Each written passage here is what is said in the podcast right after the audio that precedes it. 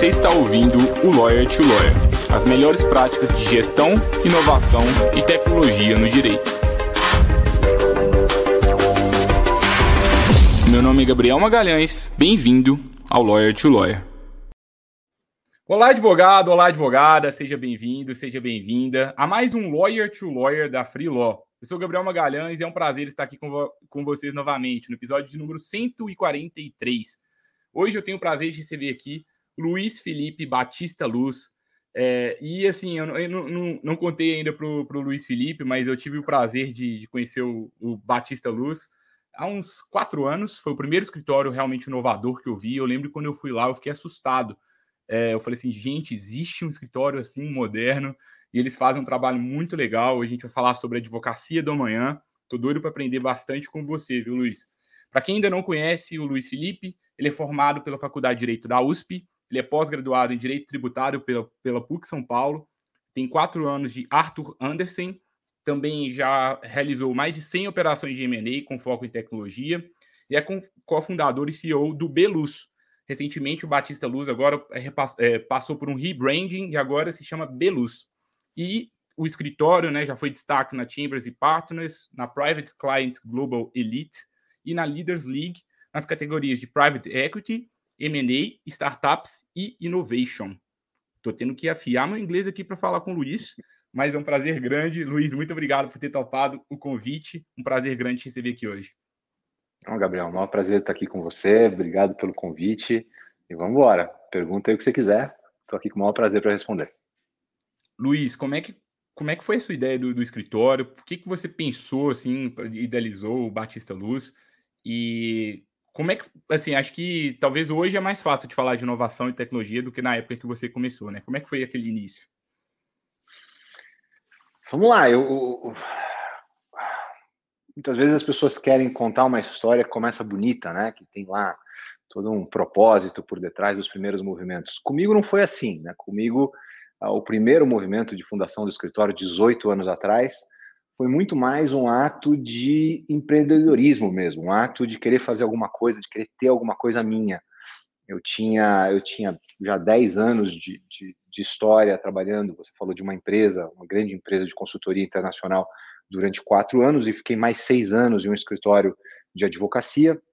Então eu tinha 10 anos de história trabalhando uh, em outros lugares, uh, trabalhando com, com outras pessoas. E naquele momento, em 2004, é, eu tomei a decisão de que eu não queria mais trabalhar para outras pessoas, eu queria trabalhar para mim mesmo. Tá? E aí foi um ato de abertura de um negócio próprio, quase ali mesmo com um advogado profissional liberal. É, quando a gente é, não, não fiz isso sozinho, fiz isso junto com meus dois sócios fundadores, a minha esposa e meu cunhado. Então foi, um, foi também um projeto absolutamente familiar naquele começo. É, e fiz isso na sala da minha casa, na verdade não era nem minha casa, na sala da casa da minha mãe, a gente não tinha cliente, não tinha dinheiro para ter um escritório, é, a gente usava os móveis de casa ali arrumados, uma espécie de, de um escritório, é, usava o meu computador pessoal como computador do escritório, uma série de improvisos, é, e foi assim que começou. Então, essa história não teve nada de inovação, não teve nada de, de disruptiva, nada de querer quebrar os paradigmas do direito na origem. Mas quando a gente começou a ter um pouquinho de sucesso nessa trajetória, começou a ter cliente de verdade, começou a ter é, projetos de verdade para fazer, aí a gente começou a ter alguns desafios pela frente que eram que tinham a ver com como a gente ia montar um escritório, né? Porque até então o que a gente tinha era um negócio ali de pessoas da mesma família. Mas quando a gente começou a ter que contratar outras pessoas, começou a trazer outros sócios, aí a gente precisou tomar algumas decisões. O que a gente vai fazer? A gente vai replicar modelos que para nós não funcionaram ou a gente vai começar a fazer uma coisa diferente? Então, aí a gente começou a desenhar algumas coisas um pouquinho mais inovadoras. Né? Uma delas é que a gente não queria nenhum empregado no escritório. Até hoje a gente fala aqui no escritório, hoje são 200 pessoas, mas até hoje a gente fala, a gente não quer empregado, gente, esse conceito não existe aqui para nós.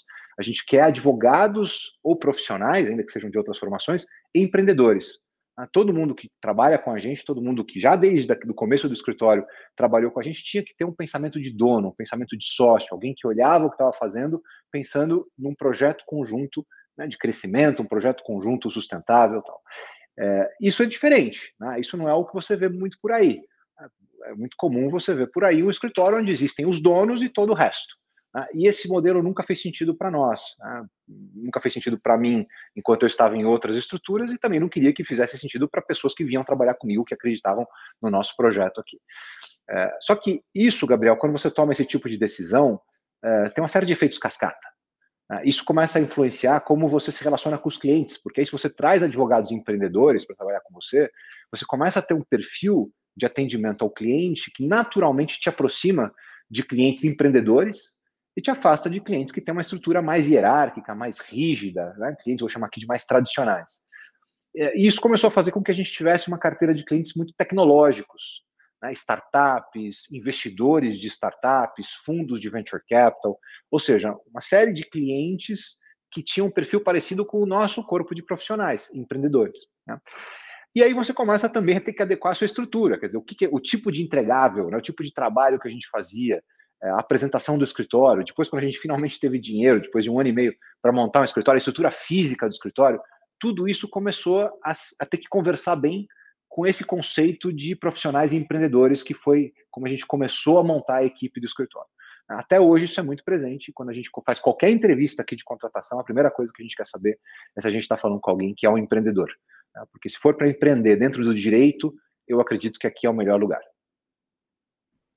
Muito bom, muito, muito inspirador, assim, a gente vê histórias de escritórios que realmente se preocupam com cultura, né? Isso é tão raro hoje, é, e eu acho que tem muitas, muitos escritórios que não vivem isso, né? Falam que assim, ah, eu invisto em inovação, eu invisto em tecnologia, mas quando vê, fica a, a, a tomada de decisão é toda top-down, não, não, não dá espaço para que jovens advogados cresçam. Acho que isso é uma coisa bem comum, assim, na minha, na minha visão. E, assim, Luiz, é, o que, que você acha que talvez são erros de escritórios que tentam inovar, mas não conseguem, e também, de igual forma, de advogados que estão tentando crescer é, de uma forma mais inovadora, crescer, seja empreendendo ou seja na, carreira mesmo em escritórios, mas eles não conseguem, talvez, sair ali da, da vala comum. Ah, perfeito, Gabriel. Acho que aqui não tem que inventar nada, né? Aqui a gente tem que usar lições uh, de outras de outras áreas, uh, de outros de outras profissões. Uh, existe um conceito no mundo de empreendedorismo, de startups, que é o conceito de inovação aberta, open innovation. o que, que o que, que é essa história? Ali na década de 90, quando teve o primeiro grande boom de empresas de tecnologia, de startups de tecnologia, né, com, com o nascimento e crescimento das, dos negócios de internet, é, o que, que as grandes corporações perceberam? Que elas não conseguiam acompanhar o ritmo da inovação das startups. É, mesmo aquelas corporações que tinham uma baita de uma área de, de pesquisa e desenvolvimento, né, áreas de R&D, elas não conseguiam ter a inovação é, ou acompanhar o ritmo da inovação das startups o que elas começaram a perceber? Elas começaram a perceber que elas precisavam interagir com as startups. Ali no começo dos anos 2000, tem um livro uh, super importante que justamente se chama Open Innovation, que tentou estabelecer esse conceito de que a inovação para as corporações dependia de uma abertura, ou seja, aquilo que a, a corporação considerava que ela tinha de inovador, por exemplo, um, um novo produto, é, uma nova linha de serviços, precisava ser exposto ao mercado para ser testado, validado, eventualmente ajustado para somente então se tornar um produto ou um serviço verdadeiro, pronto para ser oferecido e vendido no mercado.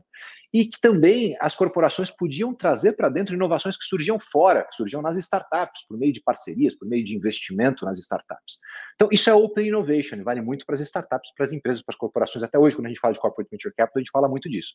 Bom, isso vale igual para o mundo do direito.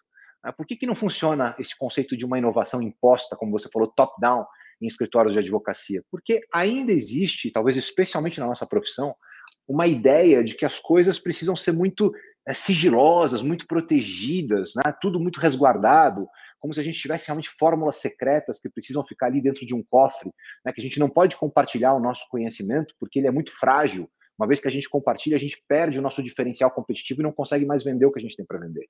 Esse é um conceito muito ultrapassado. Porque se você tem uma ideia que só você detém, ou que você acha que só você detém, e que não é validada, que não é exposta ao mercado, ela pode ser uma ideia que não serve para nada, ela pode ser uma ideia muito ultrapassada, obsoleta, pode haver ideias muito melhores, né? aquela ideia não, não, não, é, não é alimentada, não é abastecida, e naturalmente com o tempo ela vai deixar de ser uma boa ideia, vai se tornar uma ideia medíocre, talvez até uma ideia ruim. Né? Então, falta muito esse conceito de inovação aberta. Isso falta para os escritórios, isso falta para as pessoas. É, é muito raro você ter um advogado absolutamente aberto a expor o que ele sabe ou o que ele acha que ele sabe, né, participar é, de eventos com uma abertura muito grande em relação a propostas de novos modelos de contrato, propostas de novas formas de investimento, propostas, sei lá, de uma tese jurídica, né, levar isso realmente a, a, um ambiente exposto, a um fórum onde aquilo possa ser criticado né, e, e, voltar para dentro né, de casa, para sua prancheta, reavaliar o que ele tinha como ideia originária e fazer os ajustes necessários. Né? A gente ainda tem uma ideia, eu lembro quando a gente, 10 anos atrás ou mais até, começou a compartilhar na internet modelos de contratos para investimento em startups. Né? A gente teve várias reações no mercado de, nossa, mas como que vocês estão fazendo isso? Vocês estão é, deixando de ter receita, vocês estão oferecendo de graça, compartilhando no mercado uma coisa que é um produto que pode ser vendido. Mas é claro, porque esse é um, um produto base, a gente precisa subir o nível do mercado. Se o mercado não tiver um conceito básico, e se a gente não souber o que o mercado pensa dos nossos modelos básicos, como é que a gente pode apresentar uma proposta de trabalho para um caso complexo? Como é que a gente pode saber que realmente a gente tem um diferencial, que a gente sabe o que a gente está fazendo? Como é que a gente pode ter track record? Como é que a gente pode realmente testar aquilo em batalha? Né? Então, esse, para mim, o conceito de, de, inovação aberta, de open innovation, ele vale perfeitamente para a advocacia e é uma, uma, das coisas que mais nos falta hoje, né? que faz com que, com o passar do tempo, a advocacia vai ficando cada vez mais, uh, até eu diria perigosa, né? como a gente acho que vai falar um pouquinho mais disso, mas até um pouquinho mais perigosa, até me questiono muitas vezes da longevidade da advocacia, como ela foi uh, pensada lá atrás e como ainda muita gente pratica. Luiz, e o que, que você acha, assim, você acha que é melhor um advogado hoje ser especialista, do ponto de vista técnico, jurídico, se ele tivesse que escolher, às vezes, talvez no mundo ideal é melhor os dois, mas você aí na posição de, de contratante, no caso, é, se você estiver buscando um perfil de um associado para o escritório, você prefere um advogado que é muito técnico do ponto de vista jurídico ou um advogado que às vezes é até menos técnico, mas ele é mais inovador?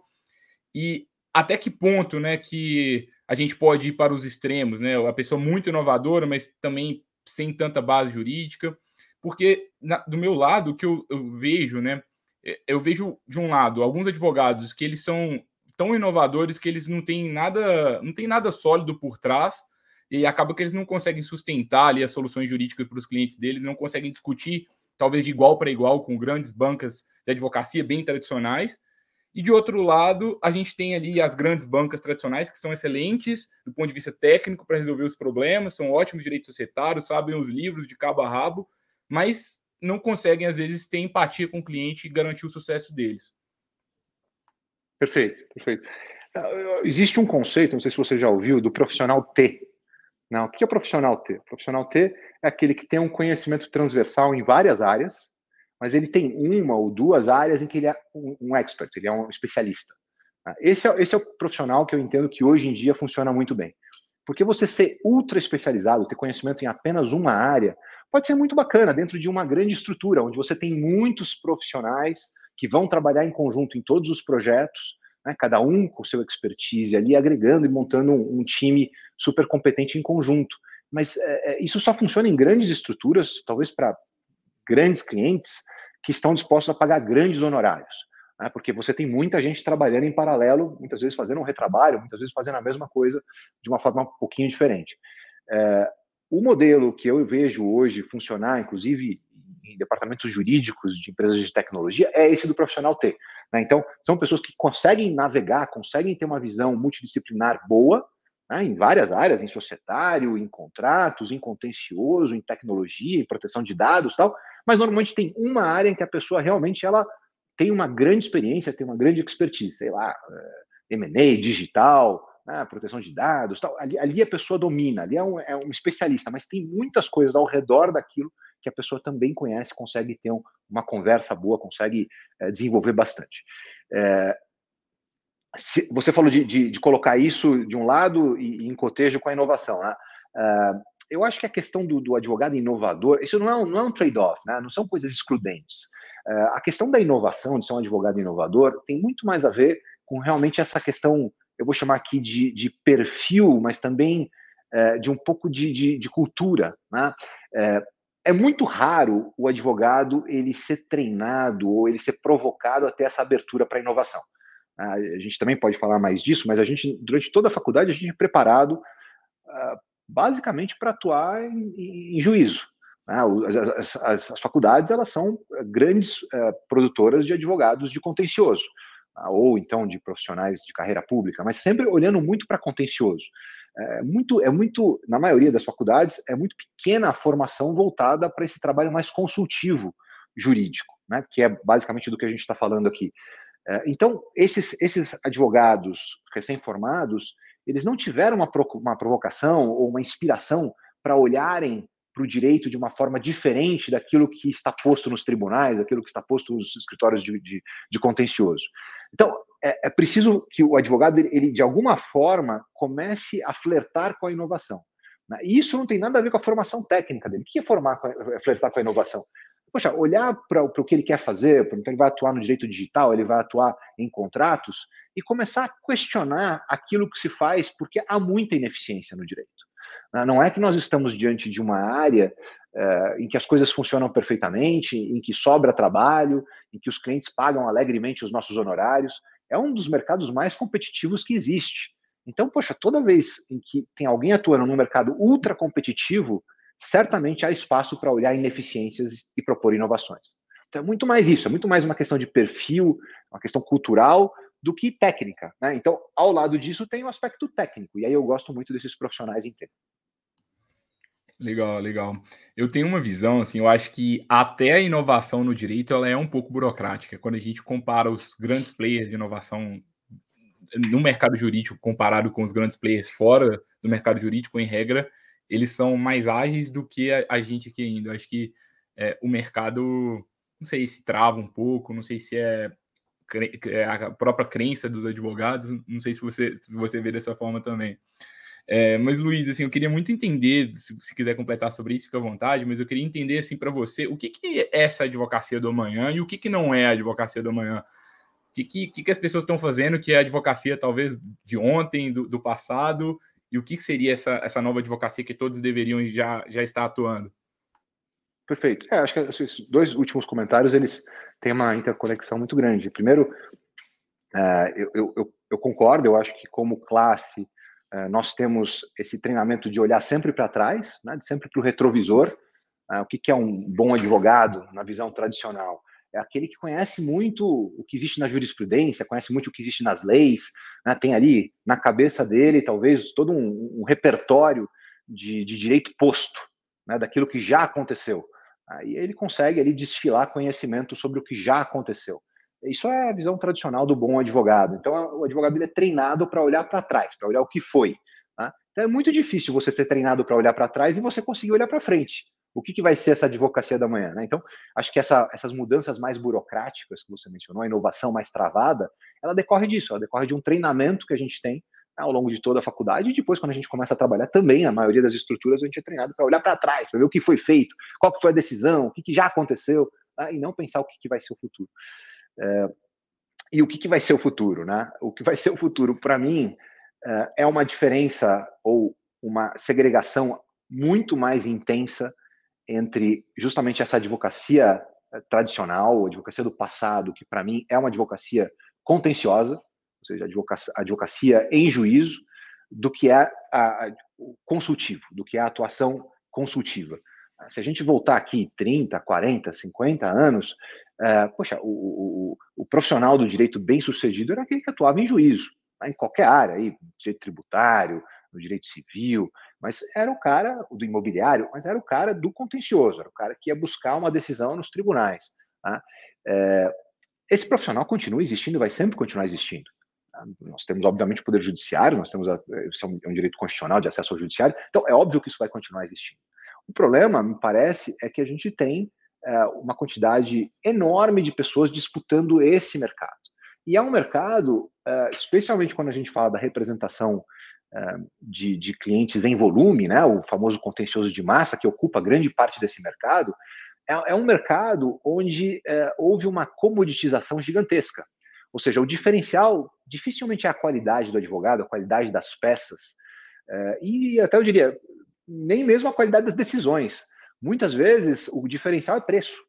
Né? As empresas, os grandes clientes, que são as grandes empresas, elas contratam escritórios pelo preço. Quanto mais baixo o preço, é, mais baixo é o custo que aquela empresa tem com aquela condução do seu contencioso de massa, o, o grande é, é, elemento motivador da, da, da, contratação de um escritório de advocacia é o budget da empresa, quer dizer, quanto que a empresa pode pagar é, para ter aquele, aquele, aquele escritório, ou aqueles escritórios assessorando. E aí essas questões de qualidade técnica diferencial, de especialidades, elas realmente são muito limitadas, acabam ficando restritas a casos muito estratégicos, né? É, e, e o mercado para casos estratégicos é muito pequeno.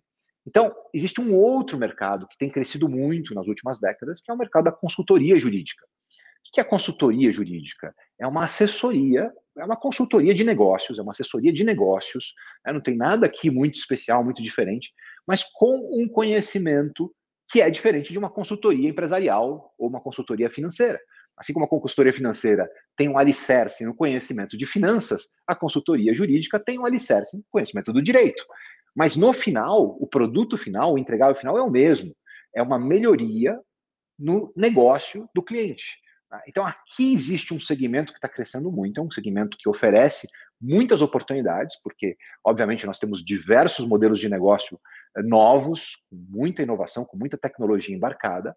Uh, existem desafios jurídicos muito novos surgindo, se a gente pensar em proteção de dados, se a gente pensar em, em fintech, se a gente pensar em cripto, né, tem, tem, só nesses três que eu acabei de citar, tem uma infinidade de oportunidades surgindo, uh, especialmente para os advogados, né, se a gente pensar em fintech, por exemplo, poxa, grande parte do sucesso das fintechs foi por inovações jurídicas, né, por simplificações de, de aspectos jurídicos da contratação de uma instituição financeira, né, ou de uma contratação de um empréstimo, tal, enfim, mas sempre passando ali por soluções do mercado financeiro.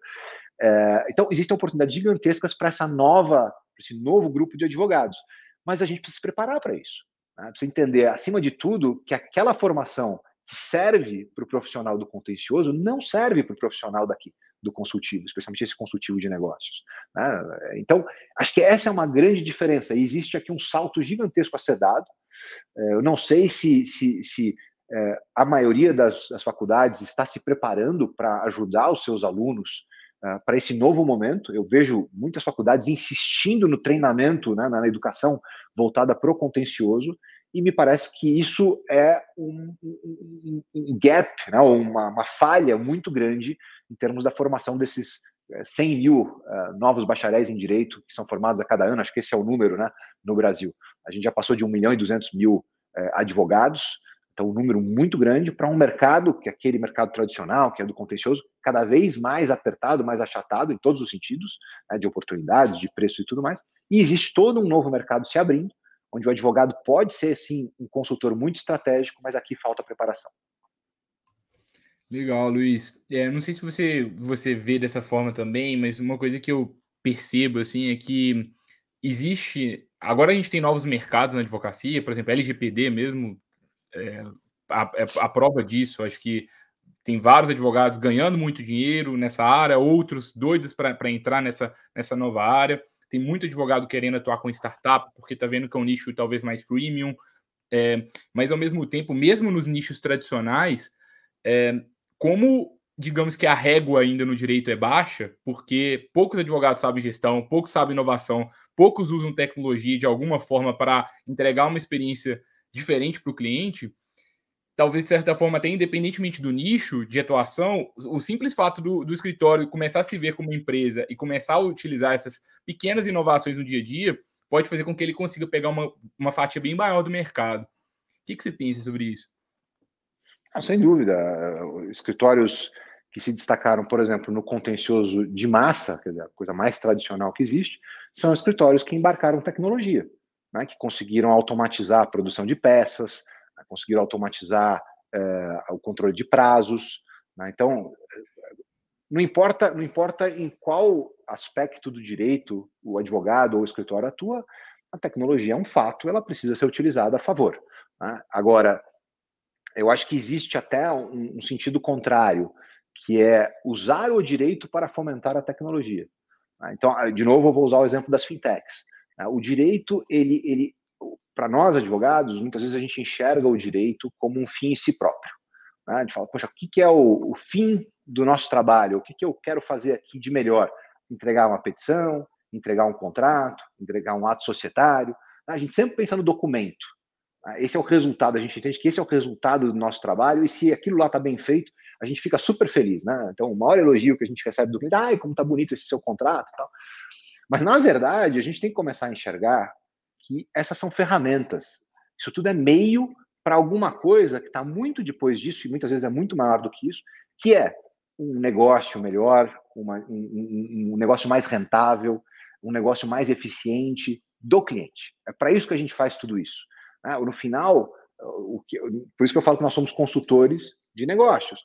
No final, o que o cliente que nos contrata busca é uma melhoria econômica, financeira, nos seus negócios. Não é, não é simplesmente uma melhoria jurídica.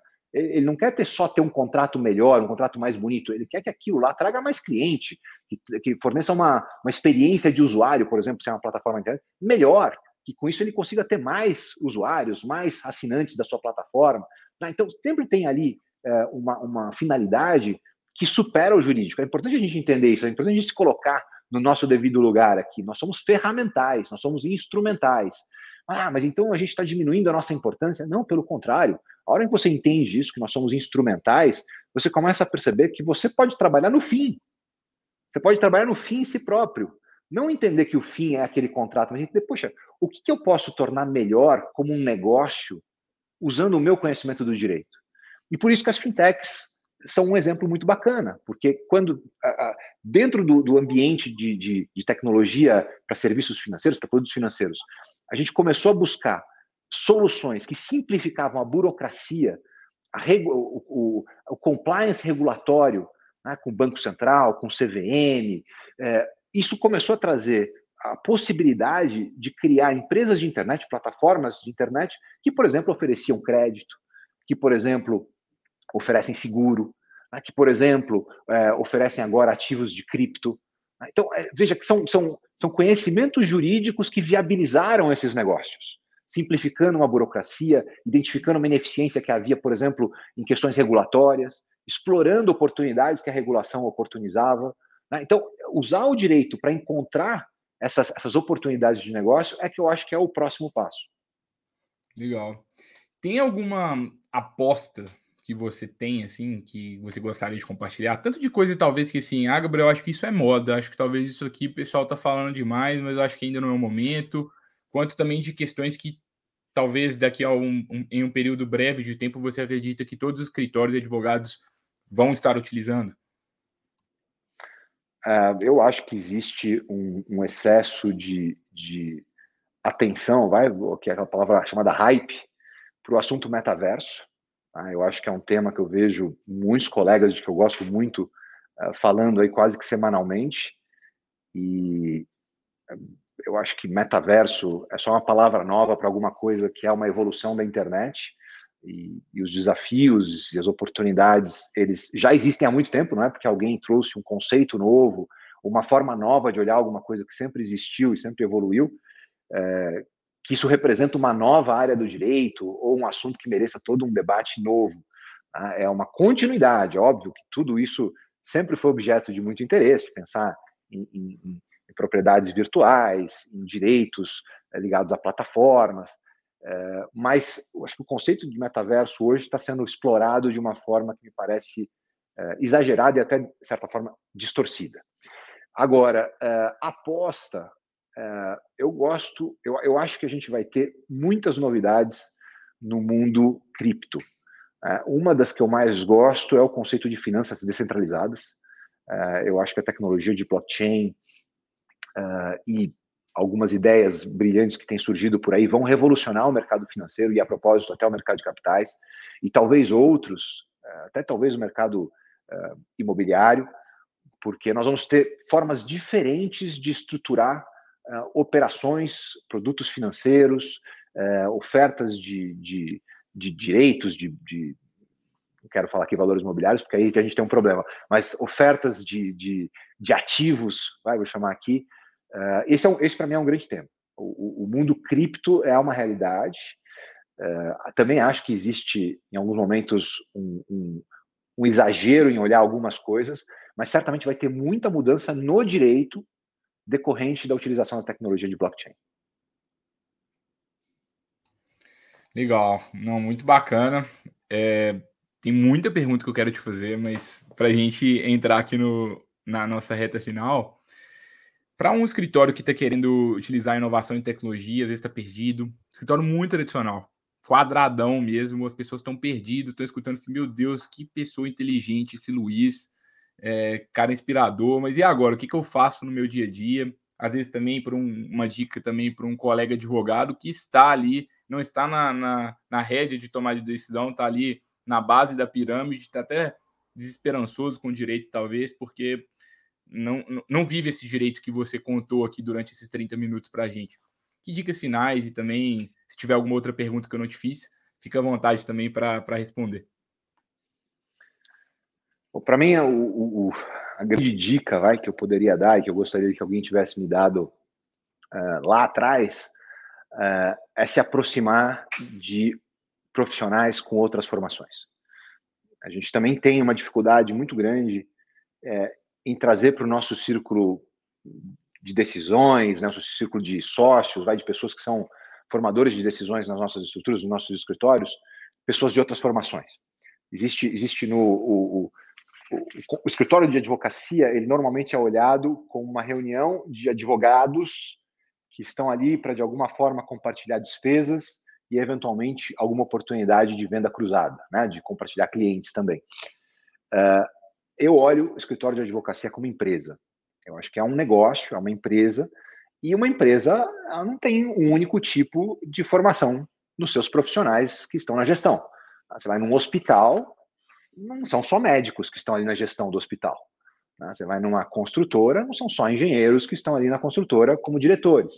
Né? Você vai ter um financista, você vai ter um advogado, né? você vai ter uma pessoa, uma psicóloga, você vai ter pessoas de diversas formações formando essa diretoria. Eu vejo isso como uma raridade aqui dentro do direito. E para mim, esse é um, um grande, é, é, uma, é um ingrediente é, necessário para ter sucesso dentro de uma empresa que vai operar no mundo do direito. Você trazer para dentro do, do, grupo que toma as decisões, para a gestão mesmo, pessoas com outras formações, como financistas, é, contadores, é, engenheiros, psicólogos, porque isso realmente transforma o que antes era simplesmente uma divisão de receitas e despesas em uma empresa. Muito bom. Muito obrigado, Luiz, pela generosidade em compartilhar conhecimentos. Eu tanto que a sua agenda é corrida, admiro muito o trabalho de vocês. É, vocês são uma grande inspiração para a gente na Freeló, para acho que para todo o mercado mesmo. Eu acho que quando a gente começou, a gente, quando a gente via, né, falou assim, nossa, existe esperança. É, e eu acho que espero que, que mais advogados estejam também ainda mais esperançosos e que dá para fazer diferente, existe muita oportunidade, o mercado tem mais de um milhão de advogados, por um lado, né? Mas por outro, quantas pessoas que vivem esse, essa advocacia, né? Essa advocacia do amanhã? Talvez são 100 pessoas, mil pessoas, duas mil pessoas, é pouca gente, não é tanta gente ainda. Então a gente tem ali 99% do mercado vivendo uma, a velha advocacia, uma parcela agora que pode viver a nova advocacia. Eu acho que o nosso propósito do, do podcast é justamente trazer mais pessoas como o Luiz aqui, para realmente trazer essa, essa visão diferente para fazer com que vocês aqui, colegas advogados, consigam exercer a advocacia de uma forma diferente. Eu acho que todo mundo sai ganhando, é, o seu cliente vai sair ganhando, você sai ganhando porque você vai ganhar mais dinheiro, a sociedade sai ganhando, o poder judiciário sai ganhando, é muito isso que a gente acredita. Luiz, muito obrigado, de verdade. Alguma palavras finais? Eu te agradeço muito, Gabriel, foi ótimo. É, espero ter contribuído aqui com alguma coisa útil. Uh, já a palavra final aqui é só dizer que a gente, a gente uh, os advogados são, especialmente o advogado brasileiro, acho que o advogado brasileiro é um dos melhores do mundo. Assim, eu trabalhei com advogados de, de diversos países e, e, é raro, viu, achar em outros países advogados melhores do que os que a gente tem aqui. Então, nós somos uh, profissionais extremamente capacitados. Nós podemos fazer absolutamente qualquer coisa. Nós estamos em uma posição e num momento do mundo que cria oportunidades inéditas. Uh, existem oportunidades para qualquer pessoa apaixonada por qualquer coisa dentro do direito, não precisa abandonar a carreira. Ah, eu quero, eu quero fazer podcast. Você não precisa abandonar, você faz um podcast dentro do direito, poxa, você, tem, você une uma coisa a outra, né? Traz um diferencial para o seu podcast por você ter uma formação dentro do direito. É, só que a gente precisa realmente abandonar aquele ranço de entender que a advocacia, o ser advogado, é uma conquista definitiva e é isso aí. E acabou. Ah, eu sou advogado, eu sou sócio de um escritório e acabou. Era isso tudo que eu queria na minha vida? Não. Vamos fazer muito mais, vamos usar esse conhecimento, essa especialidade, essa diferença toda que a gente tem como profissionais e fazer a diferença por aí, criar novos negócios, né, mudar a sociedade. A nossa missão aqui sempre foi essa, né, transformar a sociedade aplicando direito. Então, mudar a sociedade, mudar o, Brasil, mudar o mundo, tal, a gente consegue fazer isso. Tem muita gente bacana que tem formação em direito que começou aí empresas gigantescas no Brasil e no mundo. Então, acho que é isso, a gente parar de ter uma cabeça muito muito encaixotada e pensar grande, pensar muito maior do que aquele conceito velho da advocacia. Muito legal, acredito muito, muito nisso que você trouxe. Eu vejo muito minha vida em ciclos, né? Poxa, eu sou advogado, mas daqui a pouco eu quero ter um ciclo que eu vou aprender programação, porque com a programação mais o direito, talvez eu vou trazer alguma uma nova ferramenta na minha bagagem que eu possa começar a aplicar num novo negócio, por exemplo, eu vou ter uma, um maior diferencial competitivo no mercado. Acredito muito nisso. É muito obrigado, Luiz. Prazer grande ter é, conversado com você aqui hoje. Agradeço a todos os colegas advogados e advogadas. Quem ainda não compartilhou o episódio de hoje está cometendo um erro, hein? Porque esse conteúdo de hoje foi muito legal. Aproveita, compartilhe com os, os, os sócios do escritório, outros advogados aí da sua equipe. Marca a gente lá na, no Instagram, freelock.work. Na próxima quarta-feira a gente volta aqui novamente, sempre com esse desafio que a gente tem muitos problemas, né? Como é que eu vou trazer um convidado aqui com a qualidade do Luiz? Vamos, vamos, é, vamos aqui rebolar aqui para no próximo episódio também garantir esse nível de qualidade para vocês, como sempre. Muito obrigado, pessoal. Até semana que vem. Tchau, tchau.